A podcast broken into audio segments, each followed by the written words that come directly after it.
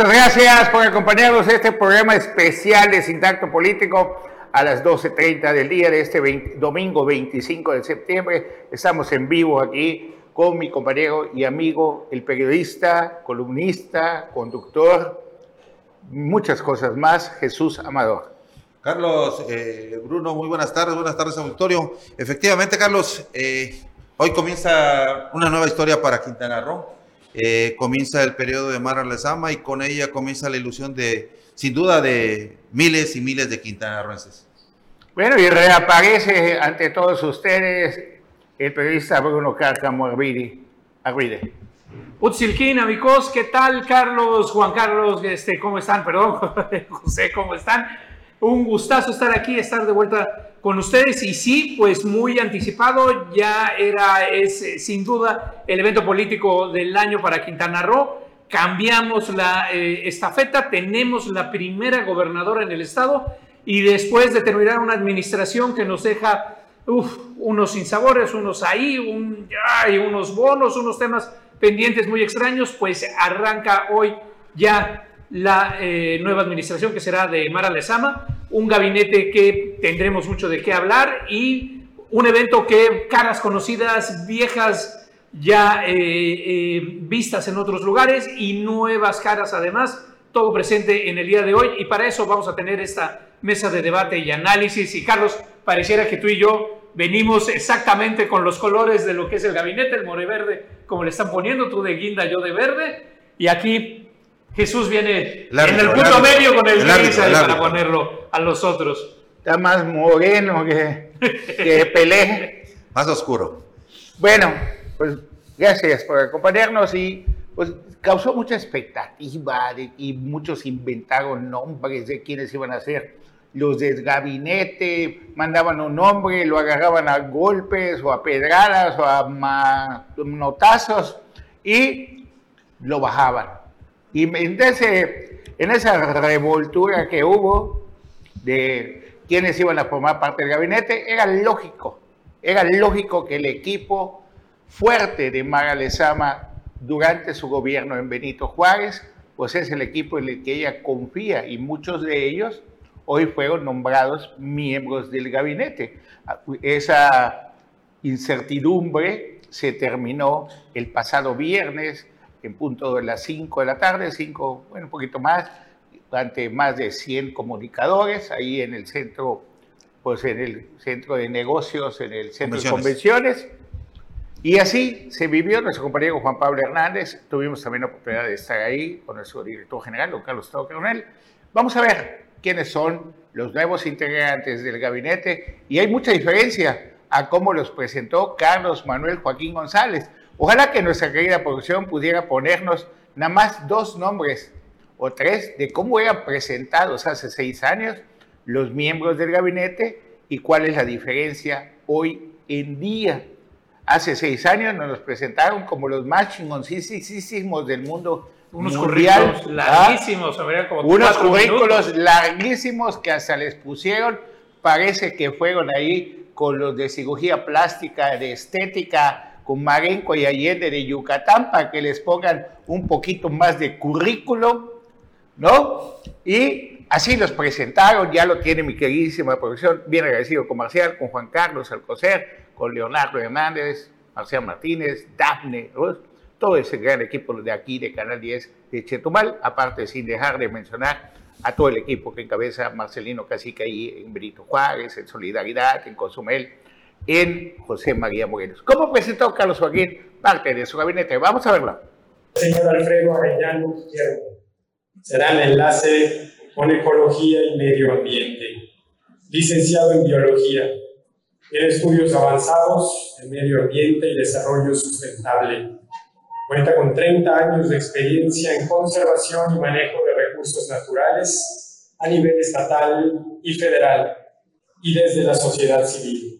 Es autor de diversas publicaciones técnicas y científicas relacionadas con ecología, política ambiental, manejo. El señor Manuel Alamilla Ceballos será el enlace de la Oficialía Mayor. Es licenciado en Economía y Finanzas, maestro en Administración y Políticas Públicas, Cuenta con estudios en administración y políticas públicas. Cuenta con experiencia en el gobierno federal como jefe de oficina y secretario técnico del Senado de la República. En la academia ha sido profesor, investigador y consultor en diversas instituciones educativas. El señor Julián Ricalde Magaña será el enlace con la Secretaría General de Gobierno. Es licenciado en Derecho, se ha desempeñado dentro del ámbito gubernamental al frente de varias direcciones municipales y como presidente municipal. Marisol Vanegas Pérez es el enlace de turismo. Es licenciada en turismo con maestría en planeación turística y varios diplomados en el rubro. Ha desarrollado más de 20 investigaciones sobre desarrollo y gestión. Recordamos hace seis años, Jesús Amador, Bruno, cómo presentaban a cada uno de los miembros del gabinete. Tú con ello decías, pues vamos a independizarnos de México, como trató de hacer Yucatán en algún tiempo. Yo me quedo con estos gobernamos el mundo. Sí. Yo me quedo con lo de Manuel Alamilla y yo creo que con eso nos da el margen para sopesar a los quintanarroenses de lo que fue el gobierno de Carlos Joaquín. Yo creo que palabras más, palabras menos, ahí con eso medimos en su justo valor este gobierno que se está yendo. Bueno, sin embargo, hay muchas opiniones encontradas. En un rato más le voy a mostrar la declaración que dio hoy don Arturo Abreu, el delegado especial del gobierno federal en Quintana Roo. Una declaración, wow. Bueno, pues vamos ahora sí a ver cómo, quiénes son los que van a estar gobernando junto con Maga Lezama, quiénes son los de la austeridad, quiénes son los que no van a ser prepotentes, que primero el pobre, el, primero, pueblo, pueblo, primero el pueblo, ¿no? Y que no se van a tolerar corrupciones. Vamos a ver quiénes son los que no van los que van a caminar la calle. Los que van a caminar la calle de oficinas abiertas. Vamos a ver quiénes son y cómo se presentaron.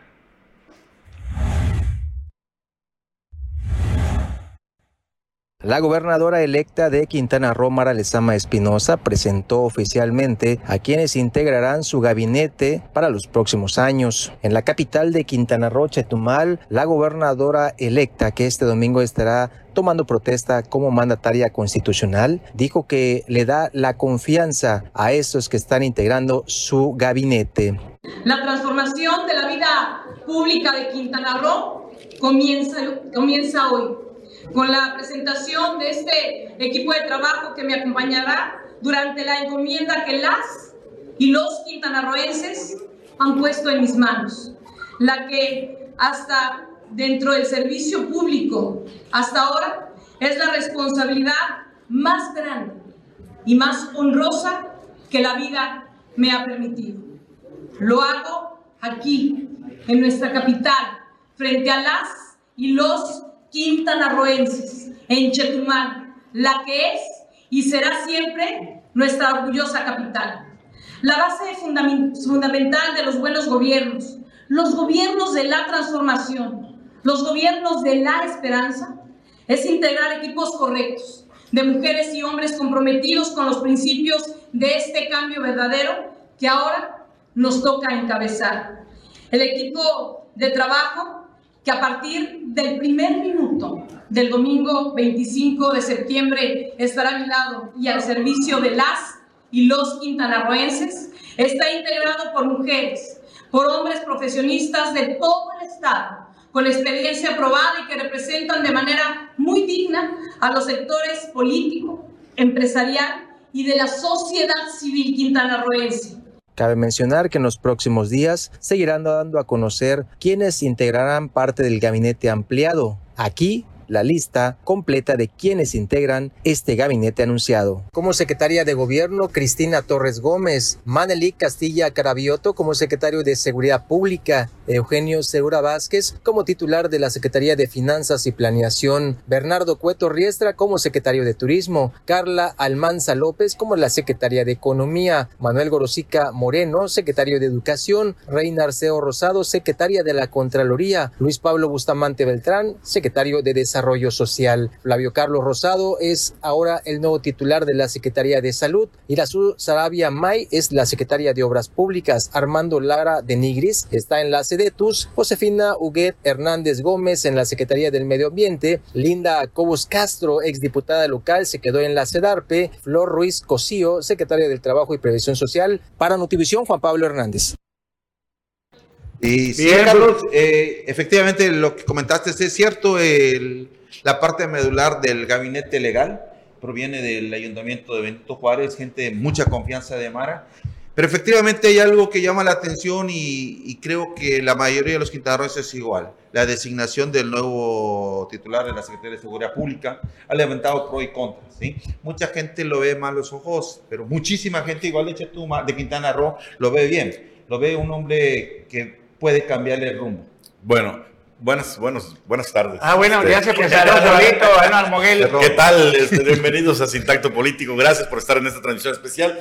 Sin duda, eh, Jesús, coincido contigo en un aspecto. La nota era quién fue el nombrado en el secretario de Seguridad Pública. De hecho, fue el que más llamó la atención. Todos los demás, algunos sí sorprendieron. ¿Cómo se llama? Algunas sí sorprendieron. Manelik Castillo Castilla Cravioto. Cravioto. Castilla Cravioto. Castilla Cravioto. Es formado en la es Policía Federal de. Caminos Efectivamente. y viene directo del... de- o sea, es Fue una- titular de la manda- Policía Federal en el gobierno de Enrique Peña Y lo es manda- decir, sí y- tiene experiencia. y lo manda a la federación. El ¿no? punto es este. Pues- yo no sé, yo me puse a, a averiguar, ¿no? Como todo, finalmente tenemos que hacer la tarea, pero no, no sé por qué dices, eh, Jesús, que hay quienes lo ven con malos ojos. Es demasiado prematuro calificar al Señor, no se Sí. ven más antecedentes y empezar a futuriar o a decir, ah, es que hizo esto. Eh, Realmente no a, a eso voy, eh, Anguar. A- ese es el comentario. La situación es lo que comentan de él, ¿sí? Pero hay la mayoría de los quintanarroenses que ven con buenos ojos su llegada, ¿sí? Que también es prematuro. Así es, Que, que, ven, han visto bien tanto su una cosa como otra se me hace prematuro. Sí. ¿no? Bueno, me Ah, gustaría ah, saber... permíteme, permíteme, pero hay algo que hay que resaltar. Yo creo que a lo que nos han mostrado los que están yendo, creo que hay que darle el derecho a la duda. Ah, por supuesto. Bueno, Bueno, bueno, pero bueno, a ver, más la allá de, opinión- de- de derecho de, de duda, igual que con todo el gabinete, excepto Bernardo Cueto, que es el único que repitió, y si mal no recuerdo, teníamos unas apuestas de a ver quiénes repetían y demás, y en ninguna quiniela, en ninguna apuesta teníamos a Bernardo Cueto. Ah, Hasta, correcto. hasta la última semana. En la última Ah, bueno, semana ahí sí, ahí sí. ya se metió de lleno. ¿no? Lo siento, pero me he quedado afuera con las pastillas para el dolor recuperación los últimos días. Pero bueno, a ver, Cravioto, eh, quizá el más es muy curioso que Quintana Roo, estado del turismo, eh, en donde es la primera actividad, no nada más para el estado, sino para el país, importantísimo. El nombramiento que más nos importe es el del secretario de Seguridad. Pero por Pues, supuesto, por la situación de violencia que Es estamos viviendo. El Ahora problema número uno de nuestro estado, al igual que de nuestro país, es es, la la seguridad. seguridad. seguridad. Pero fíjate qué interesante cómo ha cambiado. Ahora, eh, ¿le damos el beneficio de la duda o no? Yo creo que sí, y habría que eh, eliminar muchas cosas del, del, del currículum. Y no me refiero a que lo limpiemos o lo ensuciemos, no.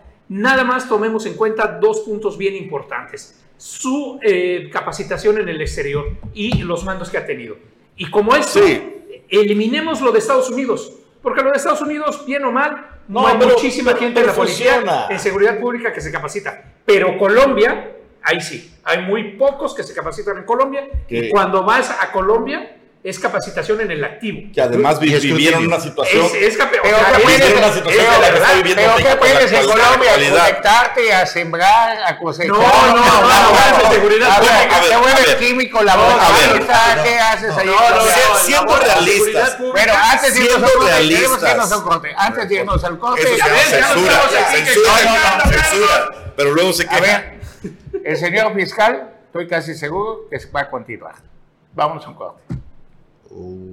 Silencio. Yo ya no voy a hablar.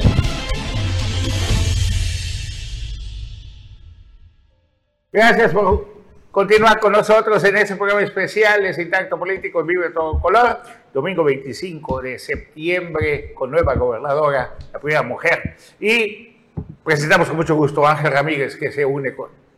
Muy buenas tardes, Carlos Anuar, Bruno ya tiempo de no, de no vernos, eh, estimado audiencia, sin tacto político. Hoy hay equipo completo, por eso va a estar viendo que Va tenemos todo, todo el punch del de, del Canal 10 y de Sin Tacto Político. Bien, Bruno. a ver, Carlos, antes que nos a- vamos al a- corte, a que había, se había ido a entrenar a Colombia para, para saber de cómo cultivos de coca y nada. No, no, no, no. A ver, mira, hay un tema en seguridad pública en Colombia y en salud. Tú sabes que los médicos americanos eh, eh, de los Marines y de las Fuerzas Armadas gringas los mandan precisamente al Hospital Kennedy de Colombia en Bogotá, precisamente como manera de foguearse para saber lo que es un eh, hospital de campaña, por Y el, el- el número de heridos de bala y demás. Lo mismo sucede con quien quiere saber de seguridad pública, foguearse y ver cómo es de verdad enfrentarse a uno de los no delincuencia organizada, ni, ni cárteles, A ver, un crimen organizado que está a nivel de guerrilla internacional. A ver, señor. El señor ahí se calificó. Así que si algo vas a ver, Tengo otros datos. es cómo enfrentarse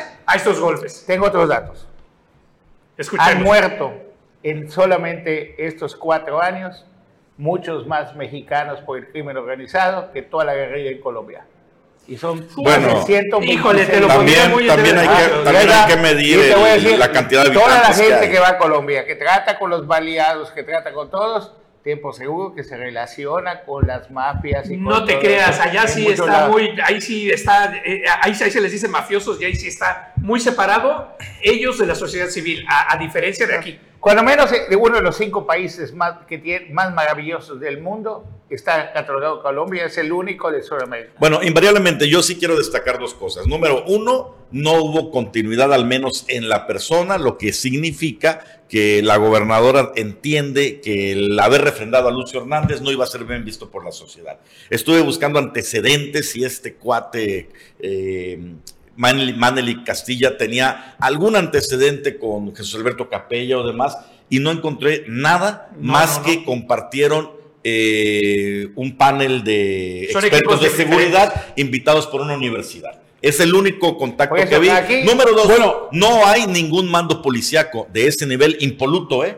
No existe. Por la misma cuestión de la profesión, no son santos, no necesitas al Papa para ser secretario de Seguridad Pública, pero también por otro lado, eh, pues tampoco nos vayamos Bueno, con la pinta con las cartas credenciales. ¿no? El, el todo Dios poderoso secretario de Seguridad Pública de Claudia Sheinbaum, García Harfuch. que ya tuvo un intento de asesinato por el cartel Jalisco, que lo balancearon y todo, pues fue gente también que estuvo en la época de García Luna. Claro. Es que Y también de- tuvo de en la Chinapa, o sea, no hay ninguno, no, no hay ni un santito, ni, un, ni uno que no tenga antecedentes, que venga... Pero a eh, ver, Carlos, una, una cosa es, a ver, yo creo que sí hay que hacer una, una, una separación y una aclaración. Eh, eh, no confundamos un, eh, un señalamiento de ley o una búsqueda de, de ley o un, o un algo que te está buscando la ley porque te pasaste. Con chismes. Exactamente. Así, y aquí claro. el señor no tiene nada. Eso sí, ahí sí es estamos, cierto. estamos ahí limpios y, y como dice Anuar, algo, vio, la administración de Mara Lezama que hubo que dar un manotazo y cambiar completamente del equipo. No Sí, es un señor. político nuevo. El señor Manuel no es un político nuevo. Sí se le puede. Policía, policía. Es un policía. Porque pues, político no, apenas va a ser, ¿eh? Va a ser, pero vaya, Un finalmente. secretario también- tiene que ser político. También estuvo, Por eso apenas. también estuvo en la Secretaría de Seguridad Pública, ya se le puede decir eh, político. Policía. Eh, estuvo en la época de García Harfuch, es eh, reconocido, eh, sí se le puede analizar desde el punto de vista de lo que hizo, muy cuestionado en, en- cuando estuvo en, en seguridad pública.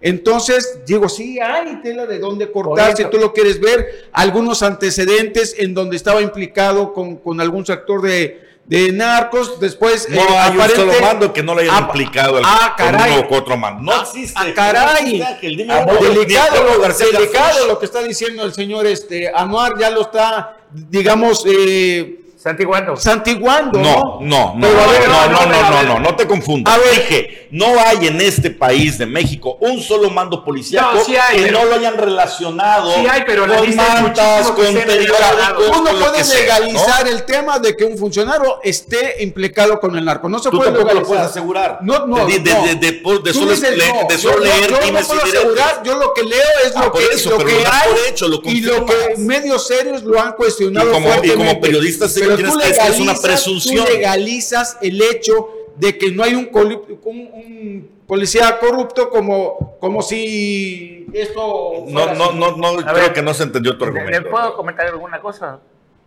el fiscal todopoderoso, fiscal general de la República, Alejandro Gers Manero, ha sido implicado en cuestiones de No narcotráfico. hay un solo mano Ah, que no haya y sido. eso lo dice el libro El Fiscal Imperial de Jesús Lemos. Les recomiendo que lo lean, está buenísimo. Ahora, así que, bueno. También haciendo la aclaración que hace Bruno, el que haya sido implica- implicados por señalamientos, por mantas, por eh, notas periodísticas, no significa que tengan un No, pendiente hay con la ley, porque hay no han sido juzgados. Bueno, no, aquí- no han sido juzgados. hay varias Ángel. investigación. Es No, pero hay hay una varios, cosa- a ver, ahí sí, ahí sí, ha- sí ha habido varios que sí han sido señalados, Sí. los ha buscado la ley y están adentro. Así Bueno, es. Punto. Y hay Bueno, otros que no. hay otros que Hay otros que no, que se han dicho. que tenemos, Por ejemplo, no, el hab- hablemos fiscal general, claro. porque si es vamos, hay muchísimos A ver, que estaban Hablemos en las claro de Jesús Alberto Capella se dijo que es el jefe de los rojos en Quintana Roo.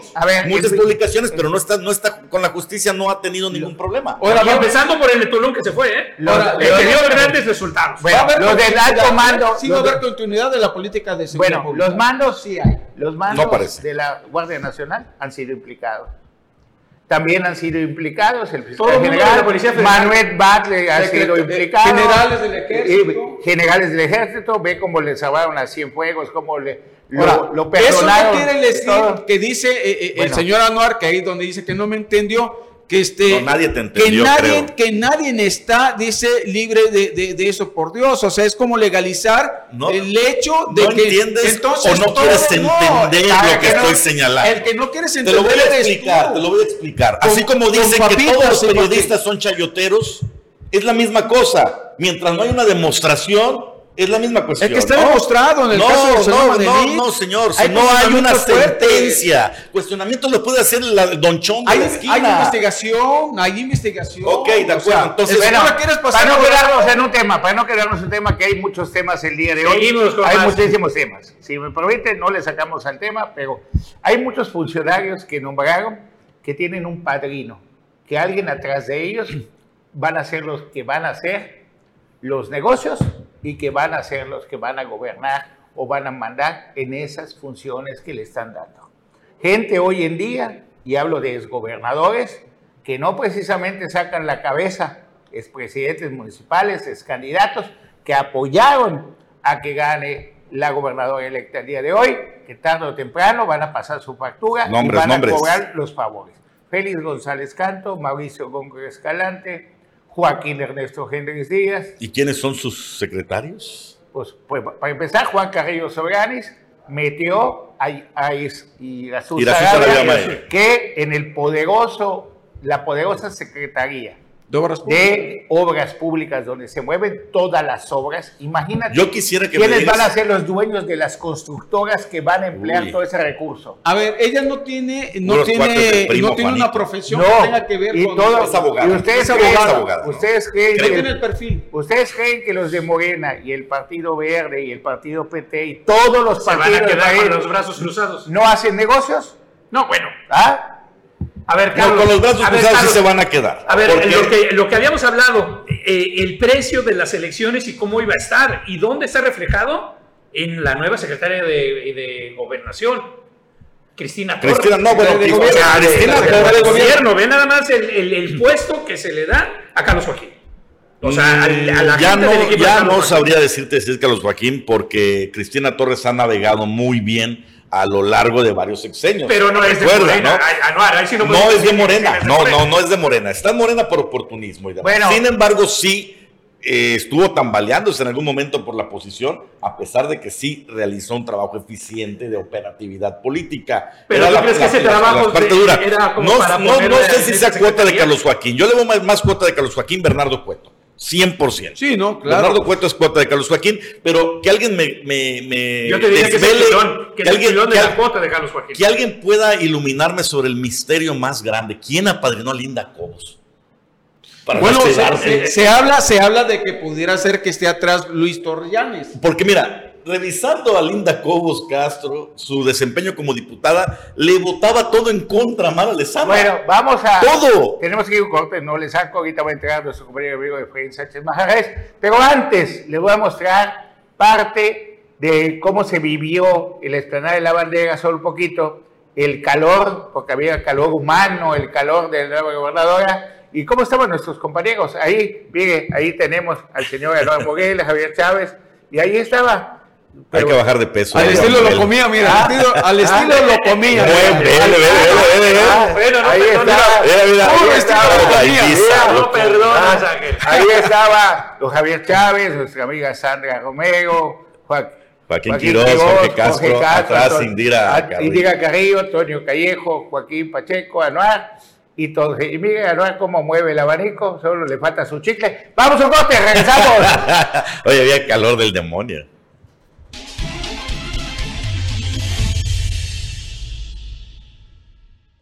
Estamos de regreso en Sin Tacto Político, esta emisión especial por la toma de protesta del nuevo gobierno de Quintana Roo con Mara Lezama y se suma a la mesa de acrílico. Les decimos, estamos todo el equipo Efraín Sánchez Manjarres desde Solidaridad aquí en la capital quintanarroense. ¿Qué Muchas tal, gracias, Efraín? ¿Cómo estás? Muchas gracias, la verdad que muy contento de estar con ustedes, que la mesa está muy, muy, muy Y nos conflictuada. No, no, la, la discusión fuera de cámaras está más, más sabrosa. Pero Efraín, nos comentas que traes algunos datos adicionales sobre estos padrinazgos y no padrinazgos. Pues mira, en el caso, hablaste hace ratito de, de Cristina Torres, y yo te voy a decir algo, Cristina Torres, yo tengo, tú dijiste que el trabajo político que, que ejerció y esto le da la Secretaría General. Me parece que fue muy eficiente. A ver, hablo de, de lo que yo conozco en, en mi demarcación, ¿verdad?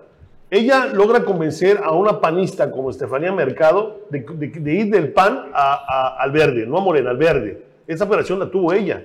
En el Congreso trabajó con Carlos Hernández, con algunos diputados que logró cruzarlos a Morena o al verde. A eso sí estamos de acuerdo. Y es, la que, es el enlace Pero en la campaña, en la campaña, el que verdaderamente operó el verde, que se llevó todos los aplausos del verde, no fue Cristina Torres. Ah, no, bueno, fue, Fue Paco Elizondo. Ah, en solidaridad. Sí. Yo a nivel estatal, Francisco Ahora, Elizondo. Por eso. Pero yo te hablo de. pero te estoy hablando de. de A nivel territorio. Ella, Nivel territorio. ella, en unidad, no pudo con el paquete y Mauricio se encargó de toda la operatividad. Y aún así, por eso Majo Osorio llega al Congreso. Sí, sí. Ahí está la prueba. Sí, sí, posiblemente sí, en términos electorales. Yo creo que el panorama que estoy viendo es general. Los enlaces con el Poder Judicial, la operación del Poder Judicial también la manejó Cristina Torres. también. La operación con el legislativo la manejó Cristina Torres. En fin, ah, eh, Ahora, yo todo el pregunto, tema de, ahora- ahora, de la no, de la no toma de protesta de Maribel Villegas tuvo que pasar por las manos de Cristina Torres. Fue eficiente en esas operaciones duras y rudas. Y me parece Ahora- que con ahora, eso Anuar, se Anuar, garantizó el, el Yo te lo puesto. pongo, yo pongo en la, en la- padrinazo. en la pesa, en la pesa electoral. Tuvo que venir el 30,000 votos presidente. De los verdes. Para el caso de Maribel tuvo que venir el presidente. Bueno, No, a ver, vamos ahí con calma, a ver, porque Maribel es otro punto ahí, porque Sí, pero sabíamos digo, que él se me había dicho que Maribel me iba a tener el me puesto de poner a Cristina Torres como la operadora para que Maribel esté fuera de la jugada No, tampoco. no, No, no, no, no, pero fue la que tuvo que me- ahí negociar con verdes, con morenos, para determinar a ver, a que finalmente le quedara al verde y a Sánchez. a ver, yo de acuerdo poder- que- el enlace del gobierno de Mara Lezama con el Poder Legislativo desde el minuto uno, es más, desde antes, ¿Cristina fue Torres? Cristina Torres. Uf. A ver, pero yo te, diría- yo, yo te diría, eso, eso es la mismo, el mismo peso de los 33 mil votos del verde. Eh, lo que pasa es que, decimos una vez más, Cristina Torres no es morena. Ah, bueno. Y ha sabido, entonces, ha sabido Voy de negociar acuerdo, voy de bien. acuerdo que negoció de más. Dale la subsecretaría de gobierno, dale asuntos políticos, no el mero de secretario. O sea, está en una Estaba, estaba cantada y yo solo te puedo decir que creo que se la ganó. Porque hubo un momento en que sí se tambaleó, ¿eh? Por cierto, Maribel Vamos ver llegó al Congreso del Estado después de que no asumió protesta, de que publicó en redes que estaba eh, viendo una invitación, después ahí echándole porras a Mara Lezama. Hoy estuvo en el Congreso del Estado acompañando a Mara Lezama y aquí está una entrevista. Muy buenos días a todos y a todas. Pues este, primero comentarles que he estado platicando muy frecuentemente con la gobernadora y pues voy a estar donde yo le ayude más en su gobierno. Quiero aprovechar, eh, refrendar mi compromiso a su gobierno que iniciará a partir, que ya inició a partir de las 12 de la noche y que tenemos plena confianza en el trabajo que estará haciendo.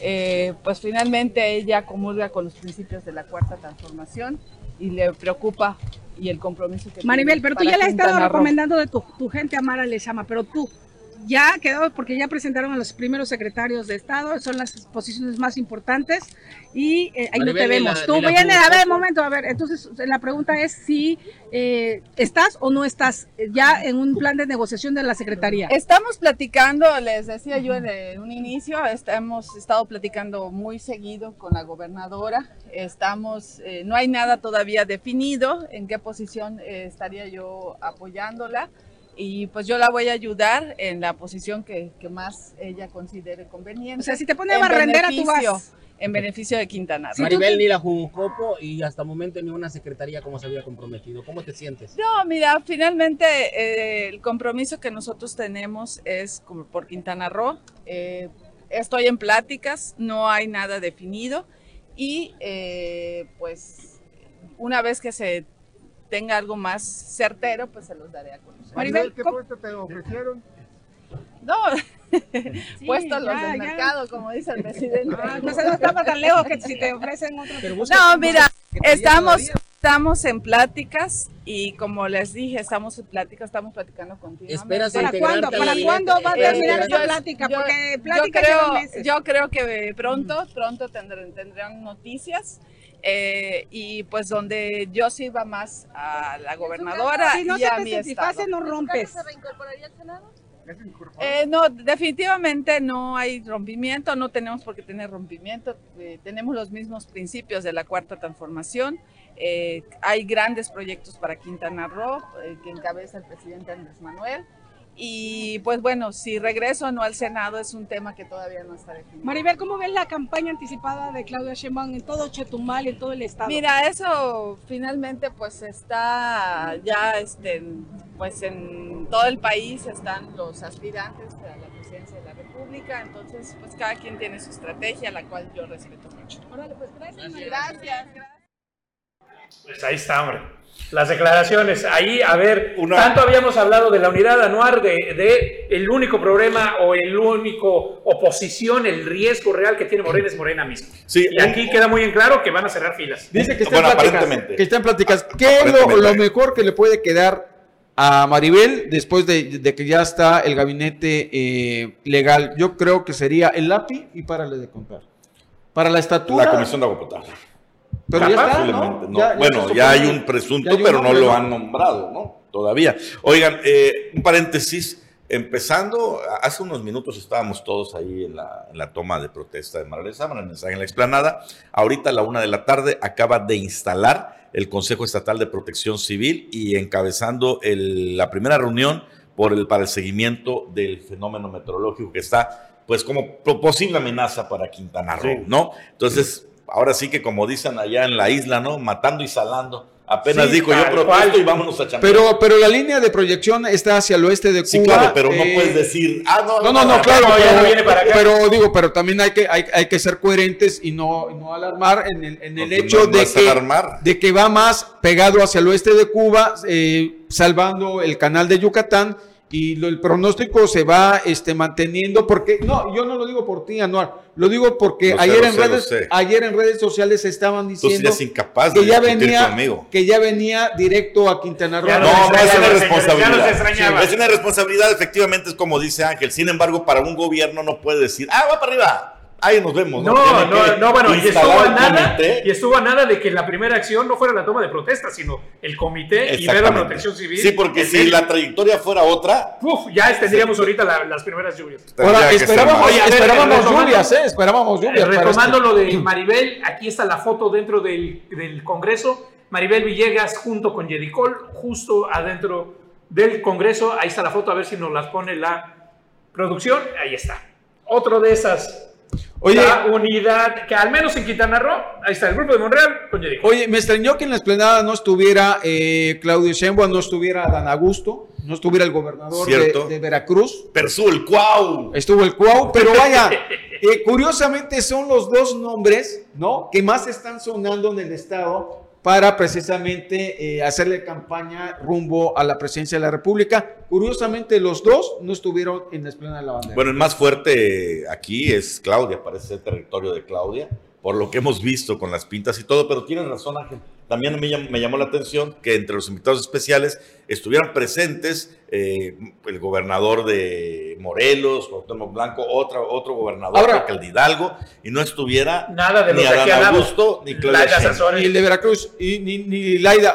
Ayer, por ejemplo, eh, como a las 10 de la noche, eh, estaba yo viendo sobre, sobre la, la Álvaro Obregón, yendo hacia, hacia el C4 eh, por el evento de anoche. Vi que varias casas y varios negocios tenían lonas tanto de Adán Augusto como de Claudia Sheinbaum. Pero cuando regresamos ya como a la una y media, está, bueno, pero ya como a la una y media, ¿Ya les habían quitado? ya los de Adán Augusto ya no estaban. Pero estaban las de Claudia, las bardas Las de No, pintadas. pero ¿Dónde es que estaban? esas no las pueden quitar. No, no, pero, sí estaban algunas lonas. Ahí está, mira, es Claudia. Ahora- ya estaba ahora- al lado, Adán Augusto, bienvenida a Quintana Curioso, curioso que las tres figuras importantes de ahorita, de que quitemos a Marcelo Ebrard, pero las tres figuras, Adán Augusto, Claudia Sheinbaum y Ricardo Monreal, no estuvieron presentes en la toma de protesta de Mara Lezama, una de las posiciones Oye, claves para Morena pero- Quintana Roo. Pero tiene razón, eh, yo pasé en la mañana y ya ninguna de esas lonas. No, ya todas las estaba, ¿no? No, las, de Adán Augusto las habían rudo, quitado. Sí, eso te habla del juego rudo, ¿no? Por eso me extraña que hoy no estuviera presente. A ver, eh, eh, tenemos algunas imágenes que está mandando aquí la producción. Está checando de Carlos Pérez Zafra, donde quitan a Dan Augusto y dejan a Claudia Sheinbaum. Les digo, pues es ya es juego rudo entre las corcholatas de Morena. Eso estaban, esas son de ayer. Todas estas son de ayer. Hoy ya no están. Sí, sí, efectivamente. Hoy que pasamos temprano, ya a esas sí están. Todas, es claro. Estas sí, estas sí están. Claudia está. O sea, hay personal. Bueno, pero fíjate que eso se da en todos los estados, ¿eh? Ahora, Porque ojo, Tabasco, ojo, ojo, que Claudia en Tabasco todo sí es Adán. puede, sí puede estar directamente en acto de precampaña, porque no hay ningún motivo para que tengamos publicidad de Claudia Sheinbaum aquí. De Adán Augusto todavía te lo medio puedo Pero pasar. porque inteligentemente no ponen el apellido. Ajá, solo Eso ponen, no- no ahí está, mira, dice No Claudia infracción. AMLO. Sí, bueno, Puede ser esa- Claudia esa- Pérez, Claudia esa, García. esa te la paso, pero la que tiene la, La foto, foto. directamente. Ahora, me parece realmente estéril y, y- y hasta vergonzoso que sucedan estas cosas, porque cuando la decisión la tome quien la deba de tomar, no importa nada de esto. O sea, todos sabemos que eh, el que va a decidir es Andrés Manuel López Pero, Obrador. a ver, Ángel, Ángel, te mandan a pintar una barda este, con el nombre de Claudia a cambio de 500, 700 pesos en esta inflación. Dale, de una vez. Dices de una vez, ¿Y pintor. de, pero- dónde, pero bueno. ¿Y de dónde sale el dinero? Pregúntome. Ah, hombre, de Ay, donde ha salido Ángel. siempre, Ángel, por favor. A ver, dime. de, de las- De los, de los amigos de Claudia, de los amigos de Claudia que están en todos los estados. Y Los, amigos- amigazos. También hay amigos de Adán. Los de todos. De todos. amigos, Son, son bien Los amistosos. ¿Y no hay amigos de Ricardo? De, de que no hay esos amigos de. Que no tenemos amigos de bardas. Sintaco ahora. Esos son los que tenemos que pedir. Oigan, eh, pero bueno, la presencia finalmente de estos personajes, de estas corcholatas, vino a, a darle realce a la toma de protesta, la primera que hizo formal Mara Lezama en el Congreso del Estado a las 9 de la mañana. Un Congreso del Estado a reventar. Hubo una rebatinga por las sillas entre los VIP, porque los simples mortales pues no había manera de acceder. En caso de la prensa nos decían, vayas a ver la tele ya un cuartito y, y hay pues a los que pueden Pero tú eres. VIP, no hay ningún problema. Allí contigo. no hay manera de, no hay, no hay. VIP, ni Carlos Pérez Zafra, que él, se- No él sí lo sienten en primera fila y no pudo. Ni modo, don Carlos Toledo sí. Saludos a don Carlos Toledo que estuvo ahí en, el- en la, en la toma de protesta. Pero bueno, interesante lo que señaló Mara Lezama en sus dos mensajes. Y creo que también eh, ese es el punto. Acabamos de escuchar cómo ven los mensajes que dio Mara Lezama en el Congreso y posteriormente en la explanada de la bandera. Habló de, de- de- de una austeridad, primero. Habló de que no quiere funcionarios de escritorio. Habló de, de compromisos, de darle a Quintana Roo y, y sobre todo cambiar un Roo en cinco años. Se me hacen muy, muy, muy fuertes esas promesas.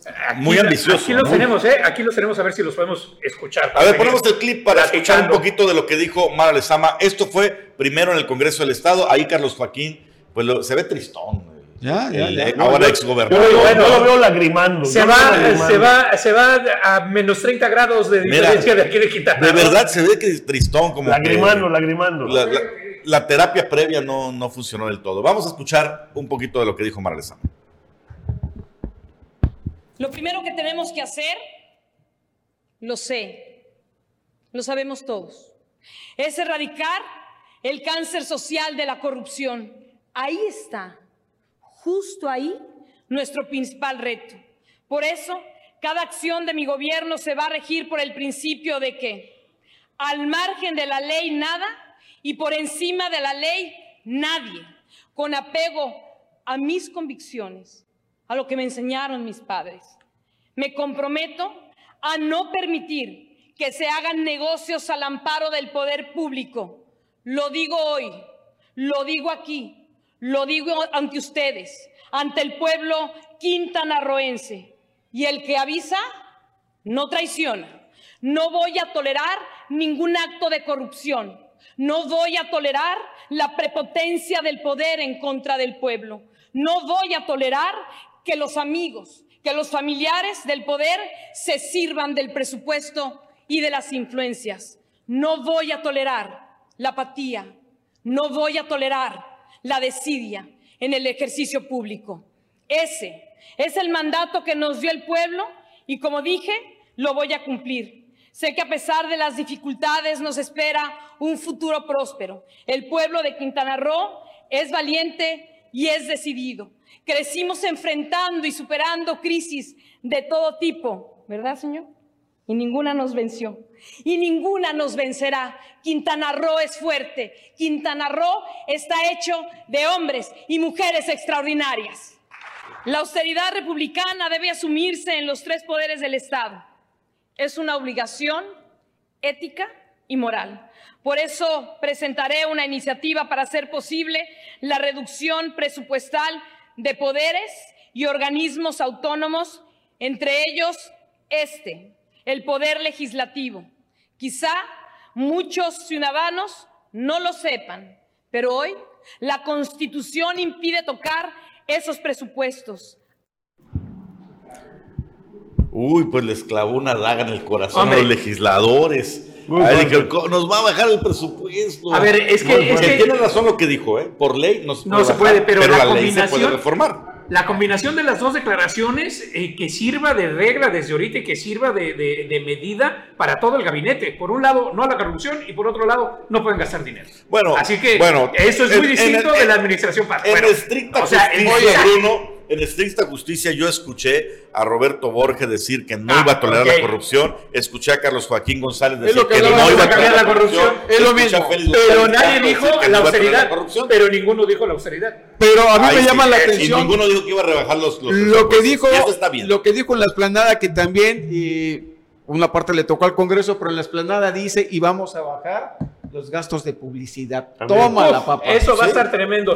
Y, oye, importantísimo que Carlos Joaquín, el, el lenguaje corporal es muy claro y de pronto cuando está diciendo la corrupción y los malos resultados, demás, se voltea y dice, hemos tenido muchas, ¿verdad? El ¿Verdad? otro se queda así como, a ver, ¿qué me acaba de ¿Por, preguntar? por qué me dices? Pero ¿Por qué aparte, me dices? pero Sí, la anual. explanada sacó otros. Anual. Eh, miren, no, no es censura, ¿verdad? Es para que me dice Carlos, pero nos urgen a un corte. Regresando, continuamos.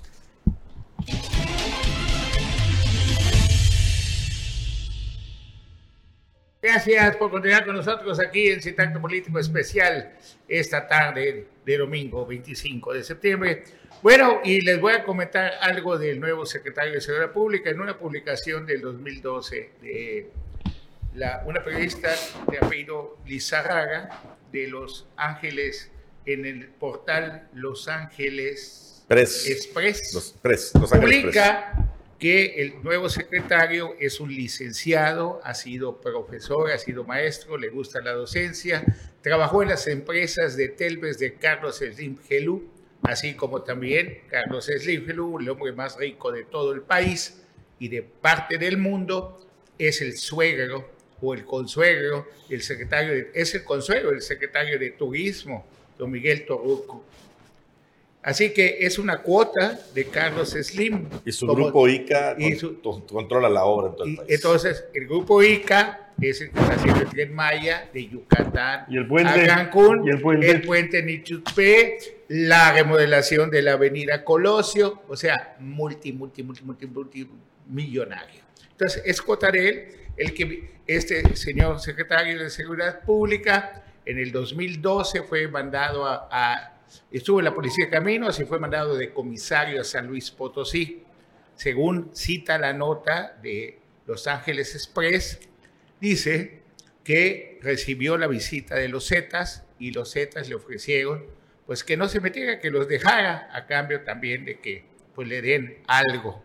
Se habla de 30 mil dólares mensuales, eso es lo que dice la información de la nota. Después fue a visitarlo el cartel de Sinaloa. En esa visita del cartel de Sinaloa le ofrecieron varios millones de dólares y que fueron trasladados en un helicóptero de la Ciudad de México. Repito, lo cita la nota, Los Ángeles Express. Y después de eso le dieron una suburban blindada que iba escoltada con dos patrullas y había, pensando que era él, porque al, estar con Sinaloa causó el enojo de los Zetas, en ese entonces vivía el Lascano, las, es que el Lasca.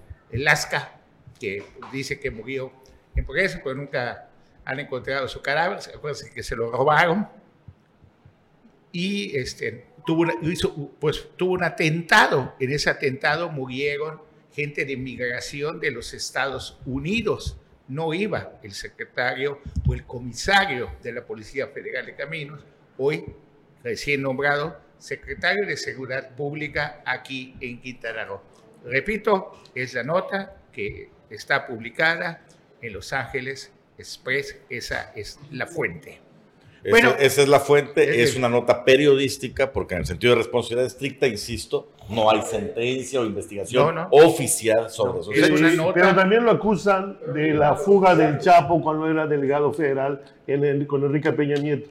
Bueno, ese es, cito, esa es la fuente y esa fue una nota periodística. Esperamos y tenemos esperanza que Quintana Roo recobre la paz, que disminuya la inseguridad y le damos todo el beneficio de la duda como quintanarroenses, como todo, de que haga un buen papel aquí en el Estado. Y en otros de los temas... Oye, yo, antes de que siga, para terminar el tema de seguridad, también en solidaridad, antes que se me, se me vaya, hay un tema que está sonando en últimos días, de hace cuatro o cinco días, de un tema muy fuerte. De que llegaría Jesús Alberto Capelli. Se va, que se va Raúl Tassinari y el que entraría en su lugar a ocupar eh, ese cargo sería Alberto Capella Ibarra la gente, la, tropa, todo el mundo que, está, que sabe que está eh, sucediendo esto, está eh, a disgusto o molesta porque dicen que Capela fue el que terminó de envilecer este problema de inseguridad en el Estado. Pues claro, y, además no sería, no sería normal. bueno, es un rumor, es un rumor, pero ver, sería una decisión política muy eh, mala de Lili Campos y lo avala. Claro, a ver, que le pega su imagen. Pero entre Tassinari y Capela, pues quién sabe, ahí será ¿no? quien vive tan malo el pinto yo creo que, como el Colorado. Yo, te digo, yo, yo, yo, vivo, yo vivo hace 22 años ahí, te puse que yo conozco a Raúl desde que era comandante de la preventiva no es un mal hombre, es un hombre que está trabajando. Bueno, la gente eh, cambia con el poder. No, sí, yo estoy de acuerdo contigo. Y vemos a muchos que hoy ya no van a tener, ya no tienen poder y te empiezan pero a Pero yo prefiero un conocido como, como, como Raúl Tassinari a un tipo como Alberto Capelli. No, definitivamente. vamos a ver. Yo creo. Ojalá y no. Eh, yo creo que al final de cuentas, salvo su mejor opinión, yo creo que lo que busca la autoridad y yo creo que a primer nivel es saben que los delitos menores o los de bajo impacto difícilmente se van a erradicar. Yo creo que lo que están buscando es volver a proteger a Quintana Roo, evitar el secuestro, evitar el, el cobro del piso. Yo creo que... eso es lo más doloroso, ¿no? Yo creo que si quitan esos dos o se enfocan en esos dos delitos mayores, y, yo y los homicidios. También bajar la tasa de homicidios. Yo, creo que con esos dos eh, volvemos a, tener otra vez el margen. Tienes, la, tienes toda la razón. Pero no vamos a poder combatir ni el cobro de piso ni el secuestro. Con esos dos que los quiten, quiten eso, quiten ese el y el secuestro. el secuestro y los asesinatos. Con eso, yo, y, pero bajar, en, en y que hagan lo que quieran. Pero bajar el más, y más ahorita eh, Amador, que está llegando inversión muy a, fuerte. A, eso voy, a eso voy. A, eso yo no solo si toda la quitas, zona norte. Si tú quitas el secuestro y el cobro de piso, téngalo por seguro que Quintana Roo recuperará otra vez, recuperará, perdón, otra vez el crecimiento económico que, que traía. ¿sí? Ahora, hay que ver. Yo por eso, eh, comenzando el programa, insistí. daremos el derecho o demos el derecho a la duda al nuevo secretario de Seguridad Te- Pública. estoy de ojalá, permíteme, Ah. ojalá y también el fiscal Ah, aproveche la oportunidad para hacer Oh, esto. ¿eh? Pues mira, yo creo que, no sé, el fiscal está en veremos su permanencia. Carlos dice que se queda. Yo coincido con él, se queda no sé cuánto tiempo. Él, por ley, creo que tiene todavía seis años por delante. Por ley. Eh, sin embargo, eh, pues sabemos que Se puede él mismo lo ha dicho. Si la gobernadora no me quiere aquí, yo presento mi renuncia. Será eh, cuestión de tiempo. Pero si nos vamos por el tema de refrescar la imagen de ese- del gabinete de seguridad, también se tendría que ir el fiscal. en algún momento. Nada, nada cambia que se vaya el fiscal cuando toda la fiscalía está podrida Sí cambia. desde La abajo. percepción Bueno, cambia. Es que la percepción es eso diferente. cambia. ok. Yo, yo, yo estoy de acuerdo con eso, eh, eh, Anwar, y, pero también eh, me quedo con algo, que, una plática que tuvimos ayer con los empresarios, o con los empresarios de manera especial con, lo- con don Carlos Toledo, eh, en que el- la, la mayor inquietud que trae el sector empresarial es la certidumbre. Yo creo que el fiscal hoy en día no ha hecho un buen papel, nos queda claro a todos, ¿sí? Pero también podemos darle el derecho de duda que comience a trabajar. Vemos, hay que ver si en realidad es él el malo o era el, titular del Poder Ejecutivo que no tenía la, oportunidad de demostrárselo, ¿ok? Hay que verlo ahorita. Yo creo que, no sé, de acá a diciembre poderle dar el derecho a la duda. Bueno, otro de los temas, don Hayden Cebara, la, la Procuración de Justicia está hecho pedazos. De nada sirve que un policía te detenga si a la mega hora todo Bueno, se la, la- la empantana. procuración, La Procuración de la Justicia está hecho pedazos. La procuración de justicia depende de la fiscalía. No, la, la- aplicación. la aplicación, la impartición. Judicial, la, tardanza, los jueces, ellos siguen en una pandemia. No hay sillas en los juzgados civiles para que tú puedas estar cómodo. Un expediente, te mueres en un juicio antes de que se aplique la ley. No hay un, no, no es pronta y esperita, nada de eso. Entonces, Oiga, Carlos, y, ¿qué- y desde que llegó Hayden Cebara, continúa igual. No ha habido ningún cambio, damos falta tiempo, pero sí es uno de los temas. De nada sirve que tú tengas un expediente en la fiscalía si hay un empantanamiento, una parálisis en el poder judicial. Y- Vamos a un corte, regresamos.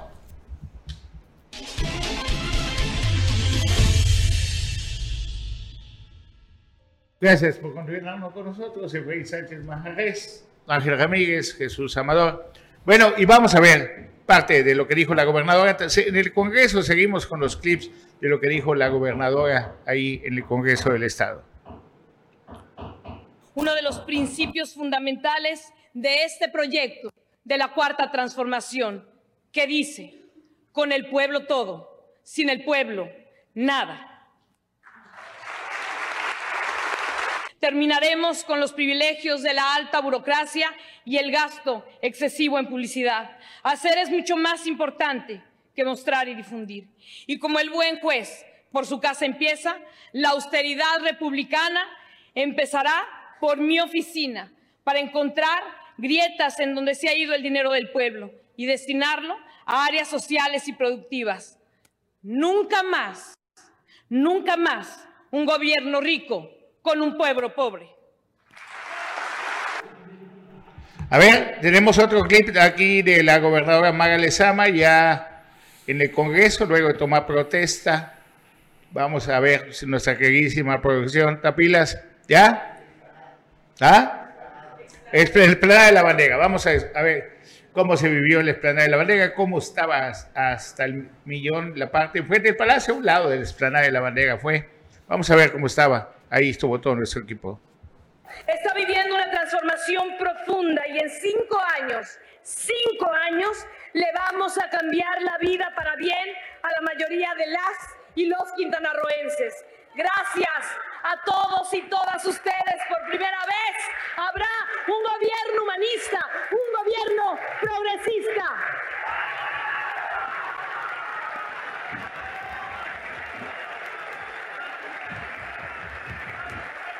Lo resumo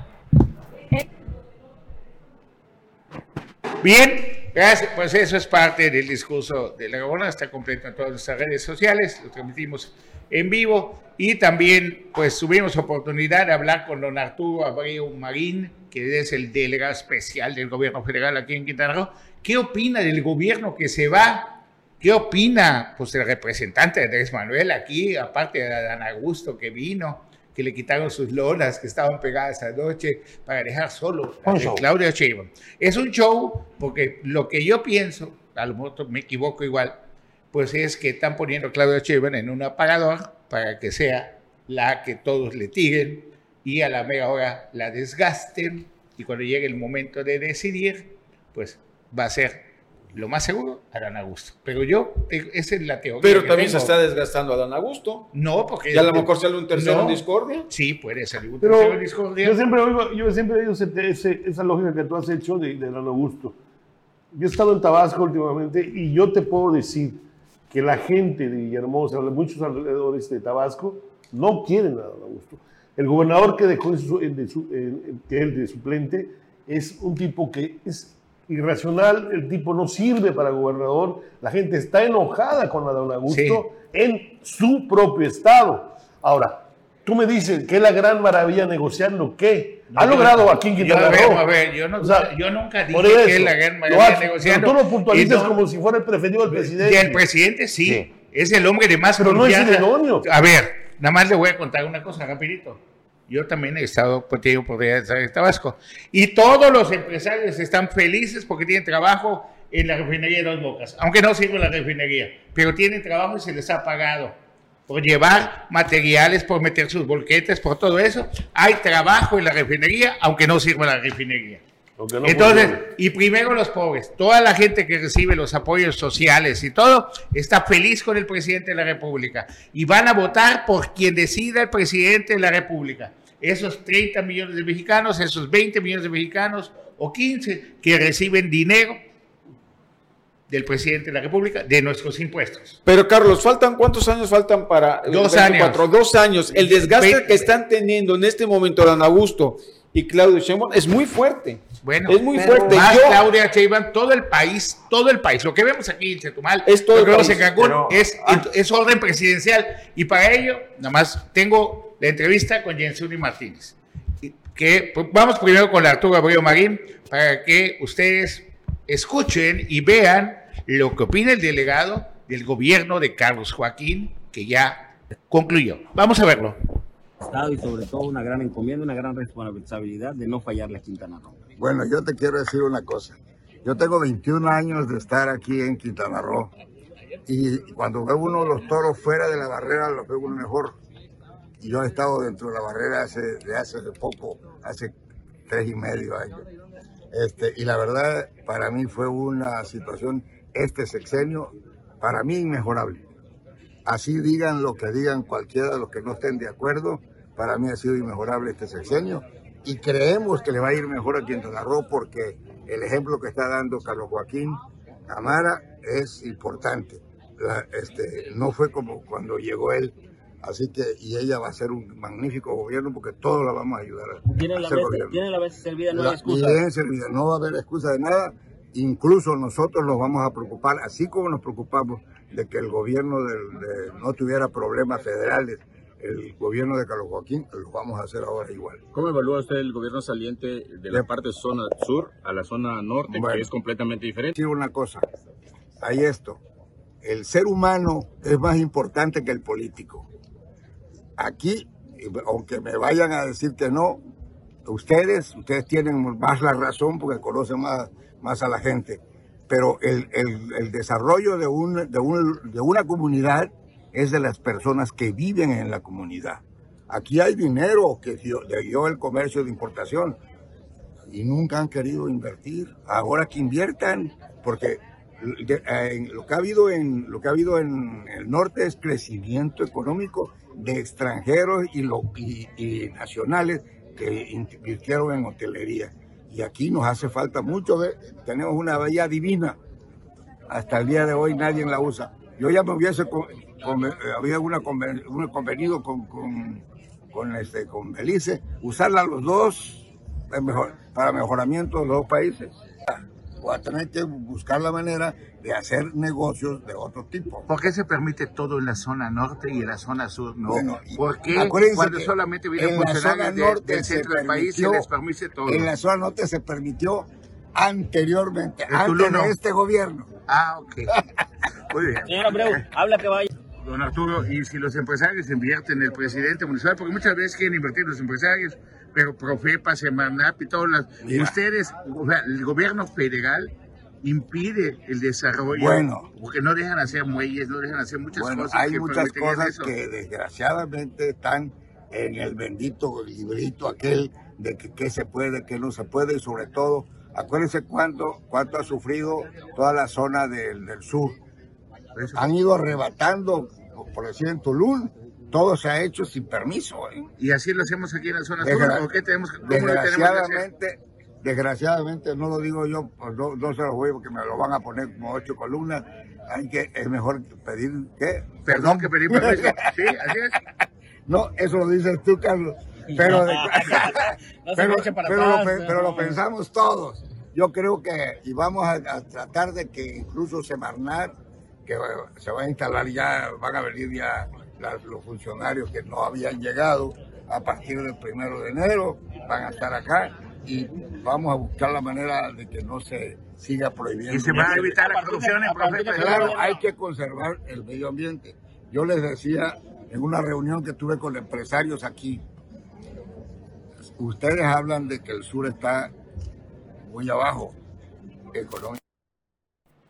Bien, pues está, está desvariando este hombre, es un contrasentido lo que dice. Inmejorable el gobierno de Carlos Joaquín. ¿Dónde se le va a ocurrir a este hombre? Ahora, es mejor pedir perdón que pedir permiso. que pedir permiso. A ver, Ángel, a ver, esto pero- el pero- arropamiento Carlos. que hoy tiene de Morena el gobernador del estado, que ya Pero, a es ver, parte pero, a ver, de, a- de a- la 4T. Carlos, Ángel, comparto lo tuyo, pero vamos a, vamos a cerrar círculos, vamos a hablar de un tema en concreto. Dice, un buen gobierno de Carlos Joaquín, ojo, pero lo contradice en el mismo sentido, en la misma nota, en la misma entrevista. Dice, lo tuvimos que ayudar. A ver, o sea, o hizo un buen gobierno o lo ayudaron a hacer un buen gobierno. ¿sí? En eso, yo me quedo, ojalá eh, cada quintanarroense le pone, de- va a tener su, su punto de vista, pero creo que está desvariando. Yo algo- creo que la situación, si tú sales a la calle, la mayoría de los sí reprueban este gobierno que se está yendo, la mayoría, casi tengo la seguridad, porque no hay ni desarrollo. Pero dice, ni y reconoce que en el sur los empresarios, según él, A no ver, han querido pero- invertir. no, pero Ángel, volvemos Pero a lo mismo. a ti te Primero, consta primero- como empresario. Tú vas, por ejemplo, en la época de, de, de Otoniel, querías desarrollar y te ponía unas trabas. No, no, Semana Profepa Es que son los es otro, peores es otro. enemigos, y Ceretos, y Medio Ambiente, y, Y todo todos. eso. Pero más vale pedir perdón que pedir permiso. Antes de irnos allá al corte y para venir a la recta final ya de, de esta transmisión especial, las bardas pintadas, las bardas con la Sheinbaum. ¿Qué dice la presidenta municipal de eso? Porque pues es una orden presidencial que es para todo el país. Todo el país está pintado de Claudia Sheinbaum y aquí lo está haciendo el municipio de Otompe Blanco.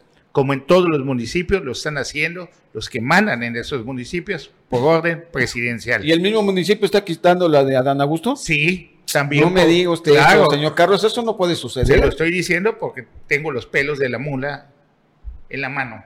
Vamos a ver qué dijo la presidenta y ya con esto ya nos vamos a corte y cambiamos de panelistas. la toma de la primer- primera mujer gobernadora, la verdad ya es un hecho histórico y que le haya tocado a ella y que le haya tocado a la cuarta transformación, pues la verdad es que estamos de plácemes y, y pues toda, todo el éxito, no suerte porque al final el éxito se construye base al trabajo Las y estoy muy segura que eso va a ser. Las prioridades para traba- de trabajo entre el Ayuntamiento de Tompe Blanco y el próximo gobierno estatal. Mira, ya las hemos puesto en la mesa. Ustedes saben bien que las cosas que más nos han costado trabajo como sacar es el tema de la basura, es el tema de los proyectos de reactivación económica, que forzosamente necesitan del apoyo del gobierno estatal y no solo del estatal, sino también del federal. Son recursos que sobrepasan eh, quizás el presupuesto que tiene el ayuntamiento y que forzosamente necesitamos de, su apoyo. Y pues bueno, ya tienen en la mesa. Alcaldesa, eh, hace unos días estuvo en un conclave de mujeres eh, presidentes municipales. ¿Qué, ¿Cuáles son las acciones que se van a emprender después de eso? ¿O ¿Cuáles son los acuerdos que ha logrado? ¿O ¿Qué beneficios traería después de esta reunión?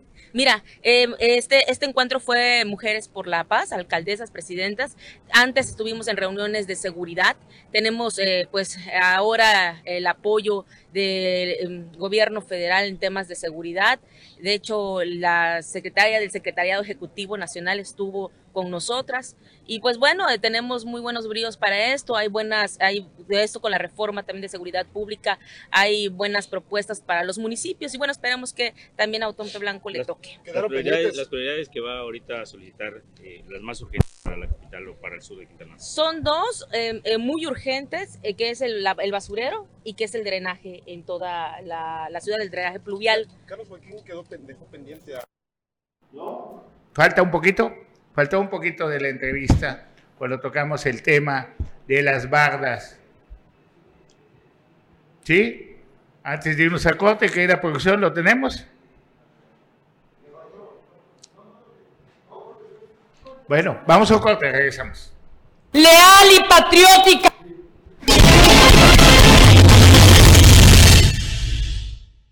De regreso. Pues ya estamos de regreso con relevos para el cierre de este programa especial de Se Sintacto parece el partido Político. de los, entre los leones y los sultanes. Este es así del, del, rey. Relevos De- australianos. Es, nomás tocas la mano y brincas el ring. Eh, nos quedamos del pendiente con el tema de las pintas de las bardas. ¿Qué pasó, no? Y Carlos Pérez Zafra, pues vio por ahí a la presidenta municipal Jensuni Martínez, a la que entrevistó, y aquí está la entrevista. Pues tienen autonomía en ese sentido. De hecho, somos parte colegiada del, del cabildo, no soy su jefa. Eh, yo dije un posicionamiento, hice un posicionamiento y sigo clara en ese posicionamiento que los servidores públicos este, de los de Autónomo Blanco, los que pertenecen a la administración y que están debajo del organigrama de la presidencia, pues ellos sí tienen muy claro de que no pueden hacer proselitismo y menos en, en, eh, horario laboral. ¿Algún exhorto? pues invitarlos a que guarden la, la compostura, a que lo hagan en sus tiempos, este, que pues ellos dispongan que así puedan ser este libres, porque las autoridades no tenemos tiempo libre, las autoridades electas somos 24/7, ¿no? Y entonces, pero pues ellos el tiempo que consideren, al menos que fuera ejemplo también de todas y todas las autoridades, pues esa es la invitación más que trabajo. No, yo he sido muy respetuosa desde el momento de los procesos electorales se aperturaron, desde el momento de la revocación de mandato, he sido muy respetuosa y bueno, va a seguir siendo mi línea, ser respetuosa de los procesos y de las autoridades, pues repito, no son, este, ahora sí que eh, subalternos, ¿no? Presidenta, ¿es orden presidencial que todo el país se pinte de Claudia? No, no, no, al menos su Y- servidora no ha tenido ninguna orden eh, de esta índole. Todos los municipios y todo el país está pintado de Claudia. sí. Bueno, hay un movimiento, entiendo, alrededor de Claudia Sheinbaum, como lo hay, lo hay alrededor de las otras propuestas de Adán Augusto y de Marcelo Ebrard, ¿no? Eh, hasta de Monreal. Entonces, nada más que pues les está... La vimos antier con Claudia. Sheinbaum. La vimos antier con Claudia Sheinbaum en. México. Sí, fui invitada a un este a un foro de alcaldes y alcalde- de alcaldesas ah, por la paz. Esa fue mi invitación. Todos los municipios que están pintados de Quintana Roo de Claudia Sheinbaum, donde gobiernan mujeres, también estaban ahí. Pues todos los todos los las presidentas, todas las presidentas debo hacer. ¿Comulgas con esa corriente?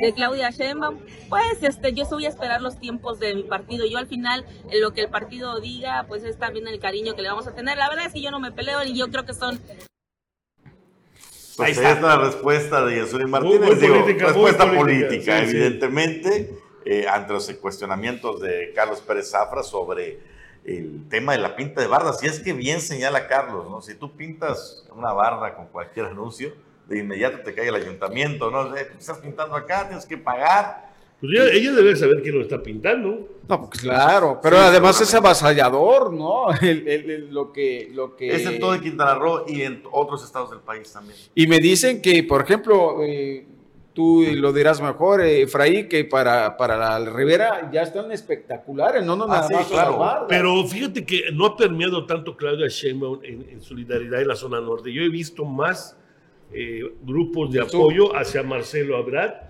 y Adán Augusto. No hay un fuerte grupo ya de Marcelo Ebrard de, de base. En- o sea, en- todos allá están en hay dos grupos, ¿eh? Pero a nivel publicidad es Claudia la que, ahora sí que es Claudia Sí. la que más se ve. Y aparte pareciera haber afinidad, sobre todo por Oye. el tema de que podría ser la primera candidata mujer a la presidencia por parte de Morena.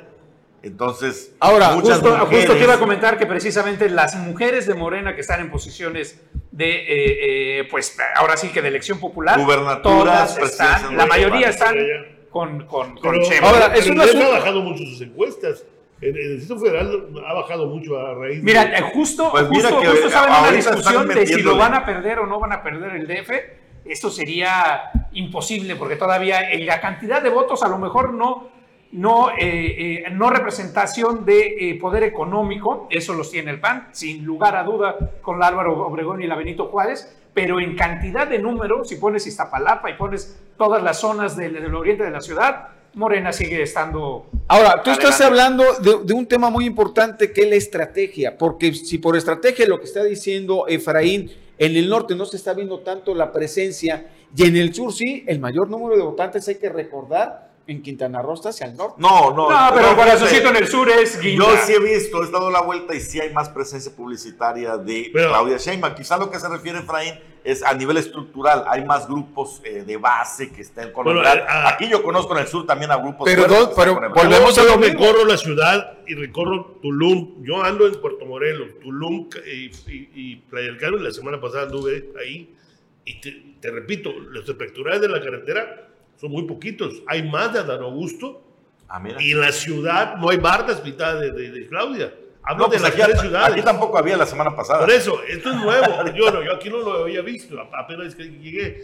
Pero el, el fuerte ahí es Adán Augusto y Marcelo. Y es una estrategia. ¿Dónde está el mayor número de votantes? Y con la redistritación, ahora se concentra más allá. Ahora bien, a ver, retomando un poco gabinete y tema de estrategia política, a ver, las tres posiciones fundamentales en el gabinete. Ya hablamos de seguridad pública, que es más un, eh, una, una posición para la ciudadanía. O sea, Cefiplan. seamos claros, esa es a la que voy. Cefiplan. Gobernación y Cefiplan, la otra clave, en manos de Eugenio, Segura, Eugenio Segura, que eh, estuvo de subsecretario administrativo. Esa es una posición que uno de los dorados del, del- del Jorge Emilio González Martínez, el niño verde, eh, del- uno de, las- de los cuadros fuertes del Partido Verde. Muy eh, joven, ¿no? Pero de la parte técnica más que política, muy joven, eh, pero bueno, ya fue oficial mayor en Benito Juárez, ya fue también eh, administrador, oficial mayor también en el Congreso del Estado.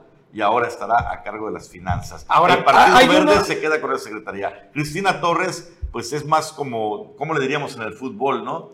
Eh, una creadora, juega libre entre partidos. Un medio ¿no? campo. Un Sí, medio.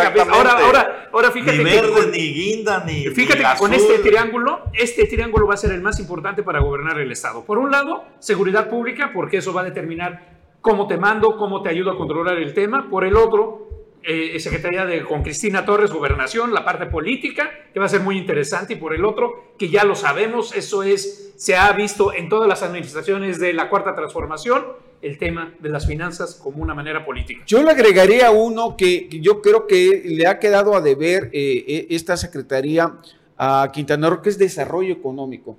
Desarrollo económico eh, no ha trascendido en los últimos... ¿Desarrollo social o económico? Económico, Lo que no, sería- lo que era antes el Cedesol. No, no, desarrollo Ya. económico. Bueno. Desarrollo económico con el caso como lo deja este, la señora Rosalena. Está terrible, Terrible. Pero, pero creo que no Pero- es de pero las esta- que, que brillan, no debería. Debería No de brilla. brillar porque lo que le falta Ahora, precisamente... yo creo que se nos ha olvidado otra secretaría que para mí es importante y que hoy, fíjate que, el gremio más fuerte, bueno, hasta hace un poco de tiempo era el gremio magisterial, con Carlos Gorosica, el, el tema Ah, sí. de la SEP.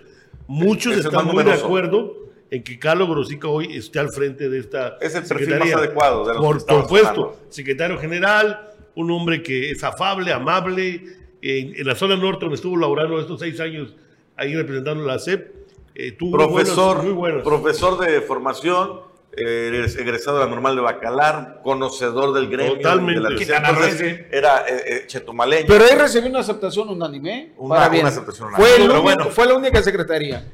Eh, no podemos ya extendernos más, hemos llegado al final de este programa especial, pero lo esperamos en la noche. A las 9 de la noche tendremos nuestra emisión acostumbrada de Sintacto Político con todo lo que se quedó en el tintero.